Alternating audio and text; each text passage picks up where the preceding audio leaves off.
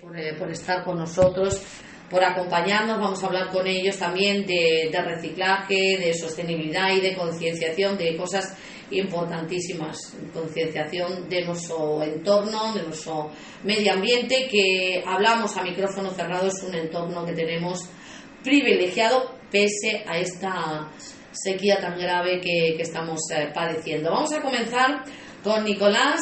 Gracias, lo dicho, por, eh, por estar con nosotros. Nicolás, y, cuéntanos, mm, cuéntanos qué es esto del Centro Azul de Sostenibilidad Medioambiental de nuestra playita de Alange y en qué consiste y para qué sirve y también cuál es tu, tu función allí porque estás trabajando en este Centro Azul. Eh, buenos días, Katy. Eh, buenos días a todos los oyentes. En primer lugar, gracias por invitarnos para poder explicar lo que estamos realizando entre Samuel y yo.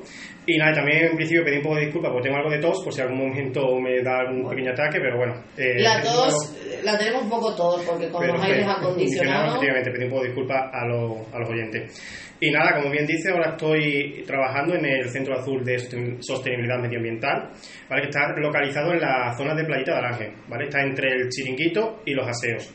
Es un lugar que en principio puede estar, que parece que está escondido, pero se ve bastante bien con las puertas dan el acceso a, a la playa. ¿Vale? En principio, el centro eh, tiene previsto ser un centro de referencia sobre las orquídeas y los vencejos. Ahora mismo está sin musealizar, eh, ya está la empresa encargada que, que, lo va a gestionar, pero aún así está en bruto. Y lo que estamos haciendo desde allí, estamos llevando a cabo actividades de sostenibilidad medioambiental, medioambiental de concienciación, que es lo que otra de las partes en las que se centra el Centro Azul. Y también mi otra parte de trabajo es un punto de información turístico que debo eh, informar a todo el que va a bañarse, que pregunta sobre los recursos turísticos de la localidad, sobre el pueblo y sobre todo en qué consiste la bandera azul que es muy importante porque hay un poco de, de confusión en ese sentido con el tema de la bandera azul, ¿vale? que si quiere... Sí, no nos puedes explicar, sí, lo recordamos, en qué consiste esto de, vale. de, la bandera azul. Pues lo que yo lo que estoy percatando que la gente, la, la gente que va a bañarse o eh, piensa que está más orientado a los servicios e instalaciones, que también, pero hay que recordar, y, vamos, y lo más importante es que es un galardón medioambiental. Es decir, que la bandera azul se da por la calidad de las aguas sobre todo, y nuestras aguas son excelentes para el baño.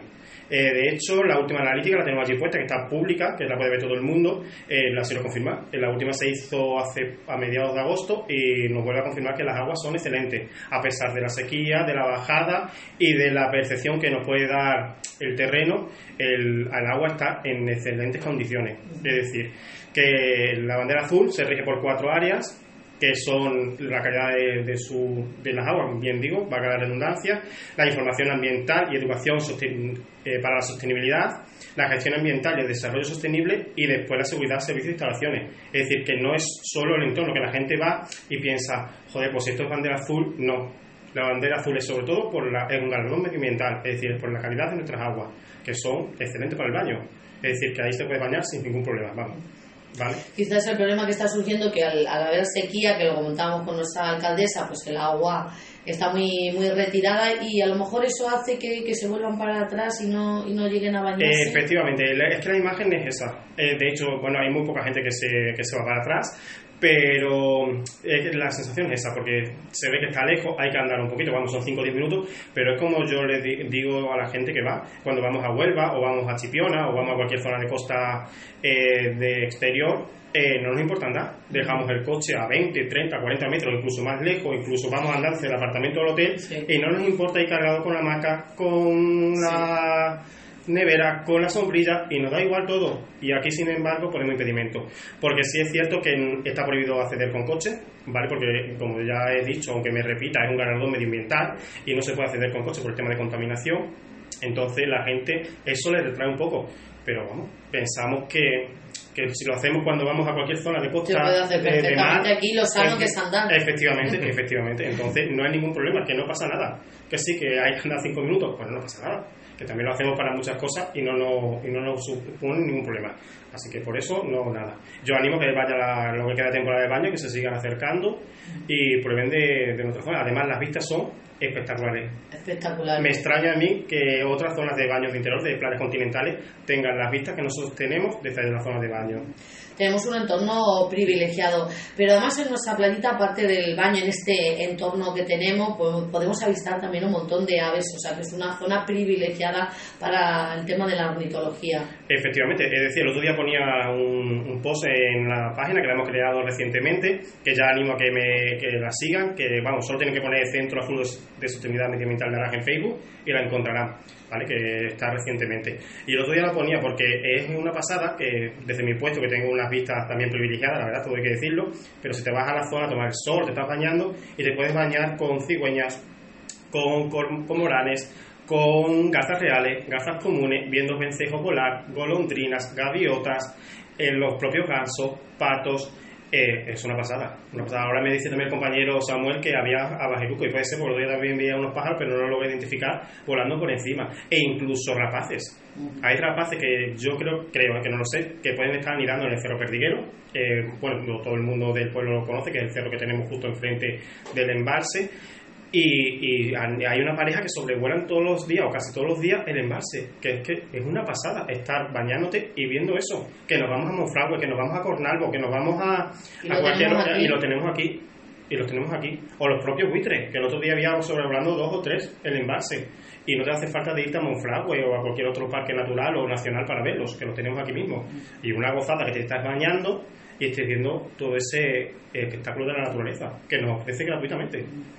Además, Nico, se ha quedado esa zona de, de paseo que, que, es por la zona de, de, los puentes hasta llegar al puente de, de Paloma, que, que, bueno, va mucha gente caminando, paseando, contemplando también todo ese, todo ese entorno. Mañana precisamente se va a hacer el paseo también bajo, que se llama Paseo Bajo, el agua, bajo el agua que, que, va a estar el cronista oficial Juan Diego Carmona, que, que va a explicar todo, toda esa historia que, que tenemos ahí, lo que encierra ese paseo. Que sí, que es cierto que la sequía nos está perjudicando mucho, pero también hay que sacar el lado positivo. Yo siempre lo digo, que mi lema, a lo malo hay que sacar lo bueno.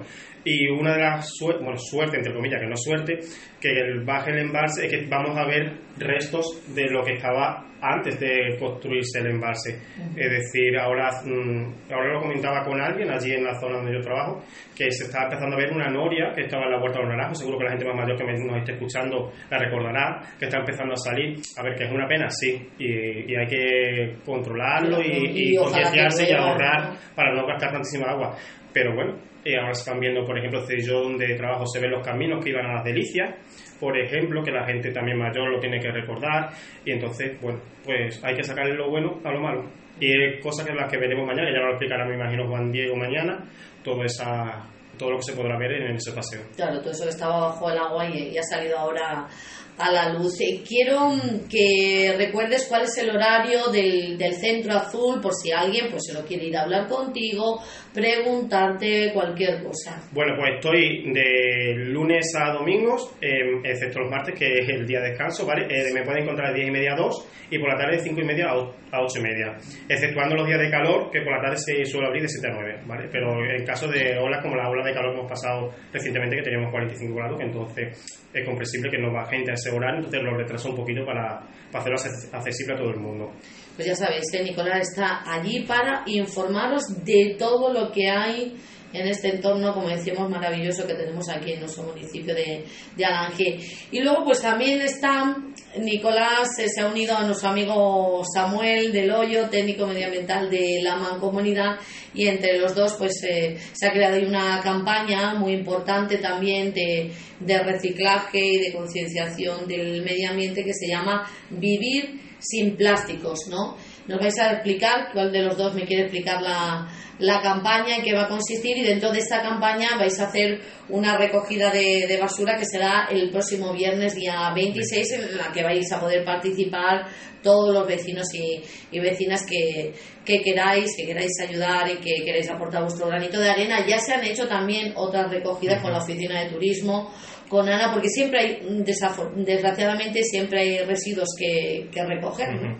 Bueno, pues sí, eh, lo explico un poquito por encima y ahora ya le dejo el paso a Samuel, que tampoco quiero acaparar mucho.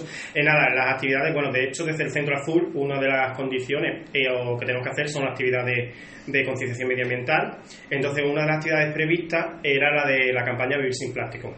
Entonces me puse en contacto con él y desde ahí hemos empezado, pues estuvimos el viernes pasado, el 12 de, 12 de agosto, Sí, el 12 de agosto, una charla en la Oficina de Turismo que nos acompañaron los niños del campamento de- del centro Las Arillas. Tenemos previsto el día 26, como bien has dicho, la recogida de basura y después por redes sociales, para la gente que ya nos siguen eh, a través de, de la página de Facebook, como he dicho antes, eh, estoy haciendo una campaña online a través de, bueno, a través no, eh, de poniendo información sobre reciclaje, plástico con todo el material que me ha dejado mi compañero Samuel. Por cierto, muy interesante y que ya seguimos también desde la emisora municipal de. Alham y también compartimos. Efectivamente, efectivamente. Y ahora ya Porque sí, todo lo que sea publicidad a través de las redes es muy importante. y ahora ya sí le dejo el testigo a, a Samuel. A Samuel, que, que fue eh, la persona que dio esa charla, como dice Nico, a todos los niños y niñas que ya saben bastante eh, de, Sí, sí. de reciclaje, ya van aprendiendo y son al final los que nos enseñan a nosotros, a, a los mayores. Sí, sí, eh, la verdad es que lo- los niños es una de las estrategias principales que seguimos para eh, concienciar sobre el reciclaje, es darle charlas a los niños, pero muchas veces nos sorprendemos de la cantidad de cosas que saben Sí. ellos ya sobre el reciclaje. Y bueno, como ha dicho Nico, él contactó conmigo para ver cómo podríamos realizar la, la campaña y bueno, se nos ocurrió primero empezar con, con la charla que dimos el viernes pasado y mm, la semana que viene que vamos a hacer la recogida de, de basura. No solo es una recogida, también es una caracterización. Queremos ver a ver qué tipo de basura es la que hay en las zonas de, de baño aquí en la comunidad de extremeña y en, concretamente en la playa de Alange que como ya comentás se han hecho más, más recogidas otras veces y ya más o menos sabemos qué es lo que nos vamos a encontrar, pero siempre nos sorprendemos. Eh, ¿Y qué, qué es lo que suele haber? ¿Qué es lo que solemos eh, tirar? lo que más hay en las zonas de baño, desgraciadamente, son colillas. Y no, no podéis imaginar la cantidad de colillas que nos podemos encontrar. Hay que tener en cuenta que una colilla tarda de media unos 10 años en degradarse y hasta entonces una colilla solo puede estar contaminando 50 litros de agua. Y en un espacio como el de la playa fácilmente nos encontraremos más de mil colillas. Con mil colillas ya os podéis imaginar. Podemos contaminar el agua de una piscina entera. Y no cuesta nada meterla en un, en un vasito y luego Sí. tirarla a la papelera. Eh, las colillas son un problema súper grande porque eh, lo- los estudios científicos lo dicen de que el 70% de todos los eh, cigarros que se fuman acaban tirados en el suelo. Eh, muy pocos terminan en papeleras y en la basura, la mayoría acaban tirados en el suelo. Es un, un punto que tenemos que, que machacar y tenemos que intentar concienciar a, a los fumadores que intenten tirar las colillas a, a- o llevárselas para casa o tirarlas a las papeleras o a los contenedores. Porque hay papeleras puestas en la zona de, de la zona de la playita. Sí, y, sí. están para utilizarlas. Sí, exacto. Y también otra basura que nos solemos encontrar mucho tiradas en las zonas de baño son los plásticos. Que por eso lo de la campaña que estamos realizando de vivir sin plástico, porque eh, se está convirtiendo en un problema grande en la naturaleza bueno, y en nuestra vida diaria también. Porque como comentábamos antes fuera de micro, que ahora muchas veces cuando vas a los supermercados grandes, que compras la fruta metida en un bol de plástico, recubierta por un film de plástico y luego nosotros la metemos en una bolsa de plástico. Muchísimo plástico que llega a No, casa. demasiado plástico para cuatro manzanas o cuatro melocotones que nos compramos. Cuando podemos ir perfectamente a alguna de las tiendas del pueblo con nuestra bolsa de casa, una bolsa de tela de casa y no generamos ningún plástico. Y estamos favoreciendo a la economía local además también. Y bueno, como estábamos comentando un poco, que quería comentar cómo es el ciclo de, de reciclaje de los plásticos, que aquí en Extremadura está generando mucho empleo, eh, que muchas veces decimos que tirar la basura todo en el mismo contenedor, en el, en el antiguo contenedor verde, que ahora va a ser gris, que luego lo comentamos, eh, genera empleo, pero no, en este caso es totalmente incierto. Lo que genera empleo es reciclar bien. Aquí en Extremadura eh, tenemos varias plantas de reciclaje que, bueno, que ahora lo- las comentamos. El, el- ¿Cómo se recicla el plástico eh, aquí en, en nosotros, desde la mancomunidad? Sí, porque es muy, es muy interesante Sí. como tú dices, genera puestos de, de empleo. Sí. Como dice Nico, no hay mal que, que por bien no venga. Ojalá que no tuviésemos que reciclar, pero bueno, ya Sí. que hay que hacerlo, por lo menos que cree empleo. Sí, Eh, lo voy a explicar así rápidamente. Em, eh, cuando nosotros compramos eh, una botella de agua, por ejemplo, ahora que está haciendo mucha calor, compramos una botella de agua en el supermercado y la hemos usado en casa, pues la tenemos que separar correctamente, echar en una bolsa solo con los envases, que son botellas de agua, tetrabrí, latas de refrescos, latas de conserva, todo eso puede ir en la misma bolsa y cuando la tenemos llena la podemos depositar en el contenedor amarillo, que lo colocamos ya en marzo por todo el pueblo y hay contenedores amarillos repartidos por todo el pueblo. Pues luego vamos nosotros por la noche, los compañeros con el camión y lo recogen lo llevan en este caso a la planta de, separación que está en la sierra de Calamonte. Ahí lo separan, como hemos dicho que van latas, van tetabrí, van botellas de agua, separan cada parte por su lado y los plásticos, en este caso las botellas de agua, eh, lo que hacen es se las llevan a la planta de, de Torre Mejía, Torrepet. Allí lo que hacen es, como hemos visto aquí en la foto que va a poner eh, Katy en las redes sociales, lo que hacen es una botella de agua, la, la trituran mucho, luego la, la, calientan y la derriten y hacen unas bolitas de plástico. Este, este plástico ya es materia prima, se puede volver a utilizar para hacer cualquier cosa. Pero allí concretamente lo que hacen son otra vez botellas de, otra, otra, vez botellas de plástico. Sí, botellas además de uso, eh, de uso alimentario, que las puede usar para refresco, para agua. Con eso lo que conseguimos es que se vuelva a cerrar el ciclo. No haga falta eh, volver a, hacer plástico nuevo, que como todos sabemos el plástico procede del petróleo y actualmente los precios del petróleo el plástico ha subido un montón. Y si conseguimos reciclar la más cantidad posible de, eh, plástico, eh, no hará falta usar tanto petróleo ni contaminar tanto el medio ambiente.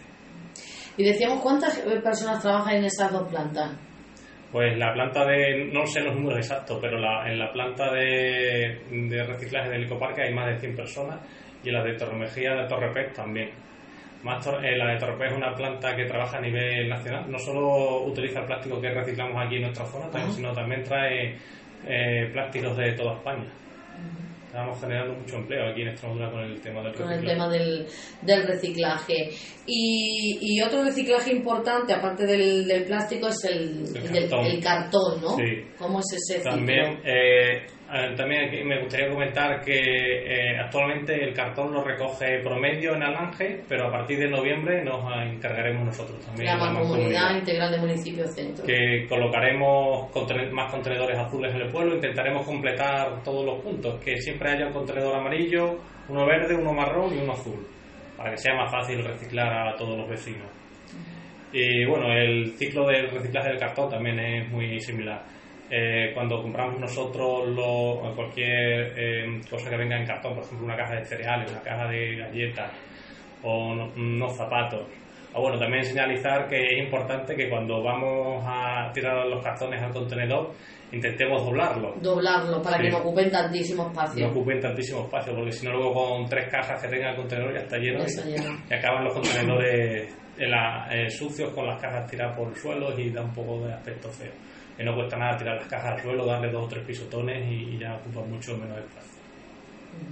Y bueno, que también cogemos la, eh, el cartón cuando se depositan los contenedores azules, vamos nosotros también por la noche y los recogemos y en este caso lo llevamos a una planta que está en, Almendralejo, que se llama Seika y ellos luego le traspasan los... Allí seleccionan el cartón también porque a veces viene con algo de plásticos y algo de, eh, de cosas que no tienen que ir en el contenedor azul y luego se la venden a, Torre, a, Ondupat, que está en Almendralejo también, una fábrica de cartones que utilizan el cartón reciclado que nosotros le, eh, le mandamos. Así que también con aquí en Extremadura también se está hay eh, empleo originado por reciclaje de cartón. Pues estupendo, que, que, que no se contamine que se pueda reciclar para para hacer cosas con ese con ese cartón. Y en la charla también hablabas del tema del vidrio a los niños. El vidrio que muchos, los niños son pequeños todavía no lo saben, pero yo creo que los mayores sí que el origen el origen del vidrio es el, la arena. Aquí en los alrededores del Guayana siempre han existido muchas graveras que se utilizaban para la construcción y arena también para hacer vidrio. Eh, la arena se calienta a más de mil grados y con eh, al calentarse de más de mil grados se derrite se puede hacer cualquier cualquier vidrio. También eso es importante puntualizar que no es lo mismo vidrio que cristal. Eh, el truco que suelo diferenciar yo, eh, los vidrios son mm, cualquier eh, bote que tenga tapa. Por ejemplo, una botella de vino, tapa o tapón. Una botella de vino, una botella de Coca-Cola de las de los bares, un tarro de miel, un tarro de mermelada, todo eso es vidrio. Pero un cristal de una ventana, eso no se puede echar en los iglús de la calle. Eso habría que llevarlo al punto limpio. O un espejo también, eso tampoco se podría echar en el iglú, habría que llevarlo al punto limpio, que a veces nos encontramos algunos errores y aquí en este caso también el vídeo también se, se recicla en Extremadura. Ahora mismo estaba recogiéndolo el señor aquí en, en Alange. Eh, y este, el vidrio cuando se recoge se lleva a Villafranca, a la fábrica de Barbosa y Almeida que hace botellas de vino. Allí se recicla también el vidrio. Y con eso conseguimos que no haga falta extraer tanta arena del Guadiana y que no se degrade tanto. O sea que Extremadura en el tema de, reciclaje pues lo está haciendo bastante bien. Sí, tenemos bastantes empresas que se dedican al reciclaje y creo que van a abrir algunas más. Así que por eso nos podemos sentir orgullosos y que, y que está generando bastante empleo aquí. Dices también en esta charla, vivir sin plásticos, una buena noticia y es que los alangeños también eh, estamos reciclando bastante. Sí. Dabas una cifra, un, 60 un 68%. 68%. Una vez al mes nos toca eh, ir a la planta de reciclaje, a la que está en la Sierra de Calamonte, y ver a ver qué hay en los contenedores. Vamos viendo, nos descargan el camión en un rinconcito y vamos viendo a ver si hay cosas que no tienen que estar. Y en la última revisión, que fue la semana pasada, nos podemos sentir orgullosos que está bastante bien, un 68% está bastante bien. Mm, o sea, que, estamos, lo estamos haciendo bien en tema de, de, reciclaje. Pero ¿cuáles son los fallos que, que se suelen cometer?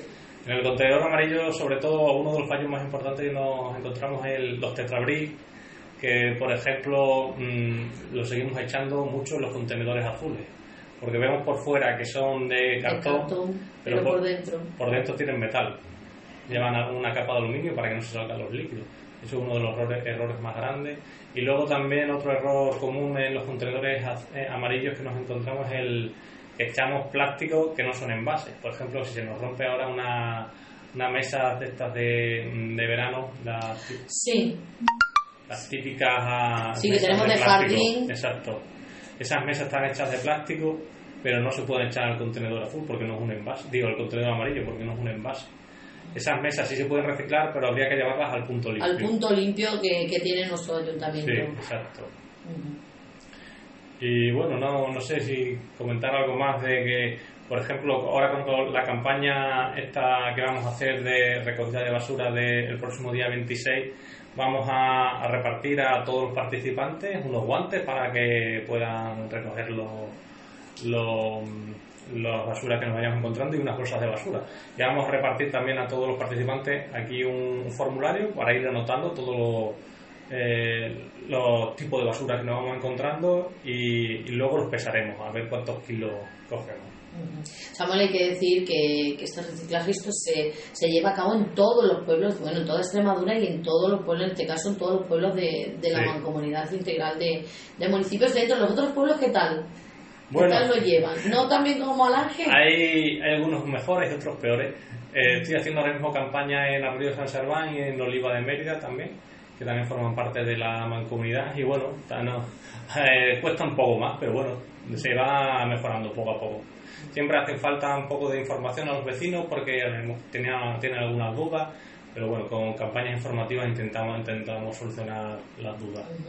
Comentabas también que se van a cambiar aquí los contenedores verdes, ¿no? Por los contenedores eh, grises. Ya hay algún ya hay algún contenedor gris colocado por el pueblo, creo que está en la calle Jarilla, creo que ya hay un par de, contenedores por allí. Es la, la, nueva normativa que nos ha llegado que para que mm, el único contenedor que haya verde en la calle sea el iglú, el iglú de vidrio eh, y así que el, eh, se ha decidido que los contenedores verdes de restos. De resto, que ahí van. Lo que no se puede reciclar. Lo que no se puede reciclar. Sí, que es, por ejemplo, todas las cosas del cuarto de baño: es decir, toallitas, compresas, eh, pañales de niños, todo eso, cosas que no se pueden reciclar. Tienen que, que siempre decimos muy importante no tirar por la taza del sí, Que las toallitas, aunque digas que son biodegradables, se va a atascar antes el bate antes de que se degraden las toallitas. Así que echarla siempre en, en, un, en una bolsita y después al contenedor verde. Y bueno, como comentábamos, que se va a ir cambiando poco a poco. Por ahora van a, seguir existiendo los dos colores, pero poco a poco se irán cambiando pasarán todos los contenedores verdes a ser grises. A ser, eh, a ser grises. Y mm, me gustaría que hablases también cómo funciona el, el, de que recoge el aceite y también el de, el de la ropa. El de la ropa. El contenedor de la ropa, eh, creo que aquí en el pueblo tenemos dos puntos o tres. Y es un contenedor que podemos echar eh, ropa y también juguetes, que es un que mucha gente no lo sabe.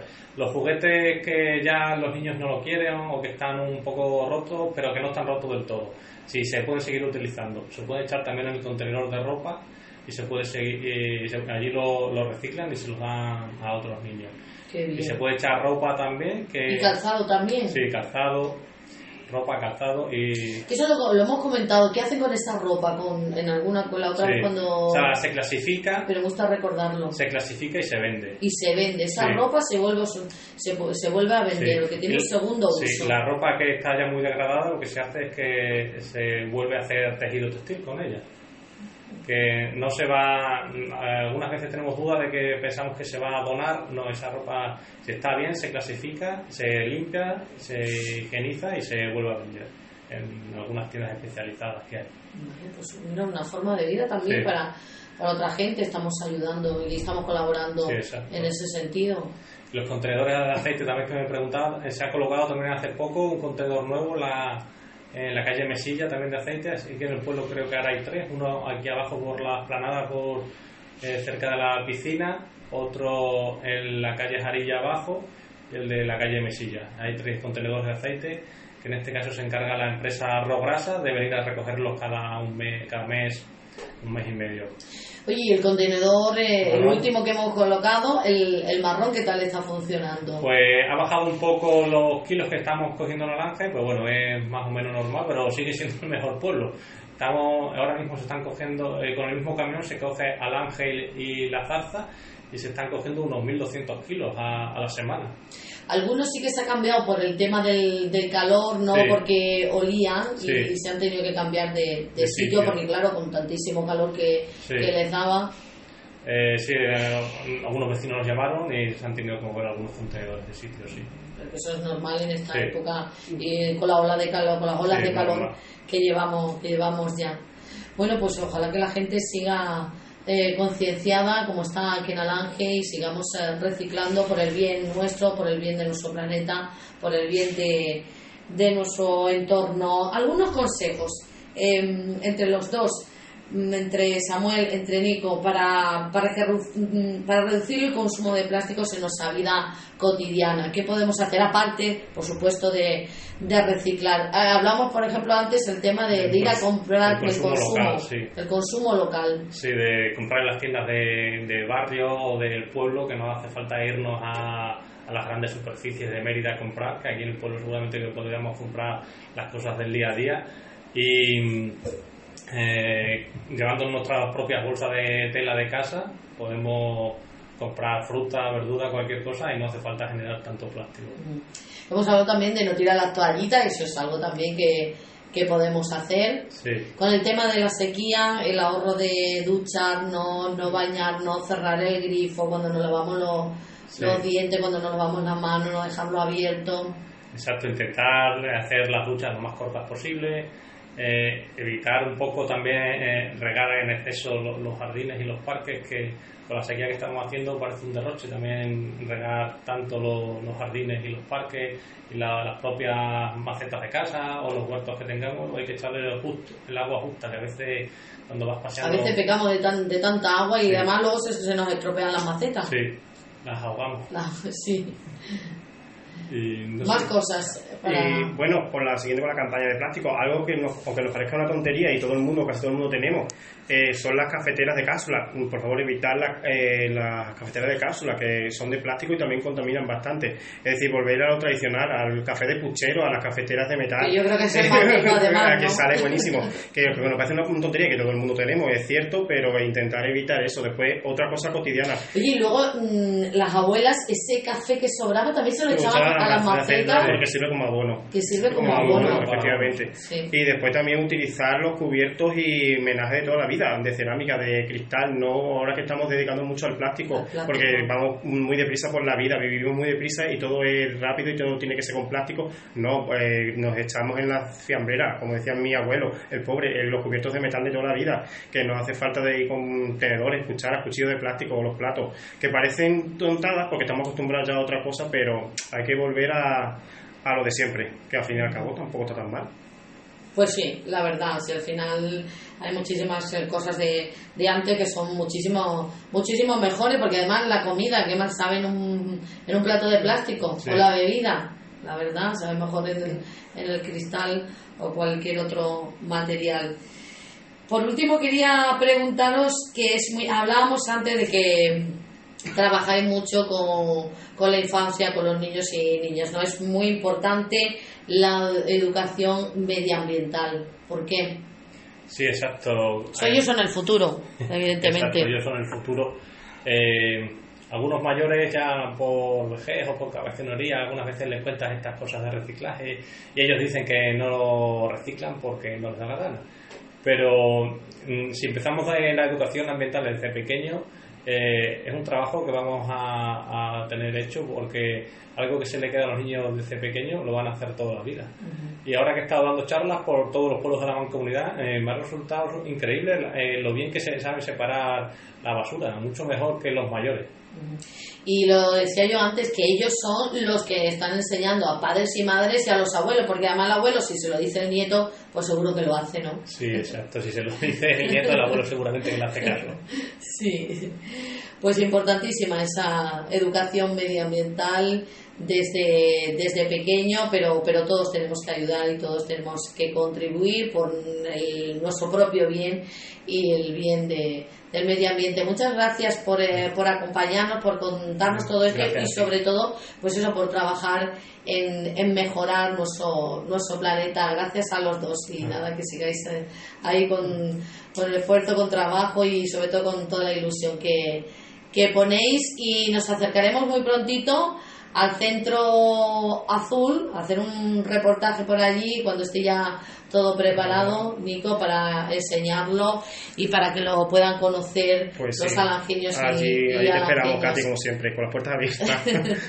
Recordad eh, que va a ser que es un punto de información y va a ser un centro también de referencia, como ha dicho Nico, de las orquídeas y también de, los vencejos de, de Muchas gracias.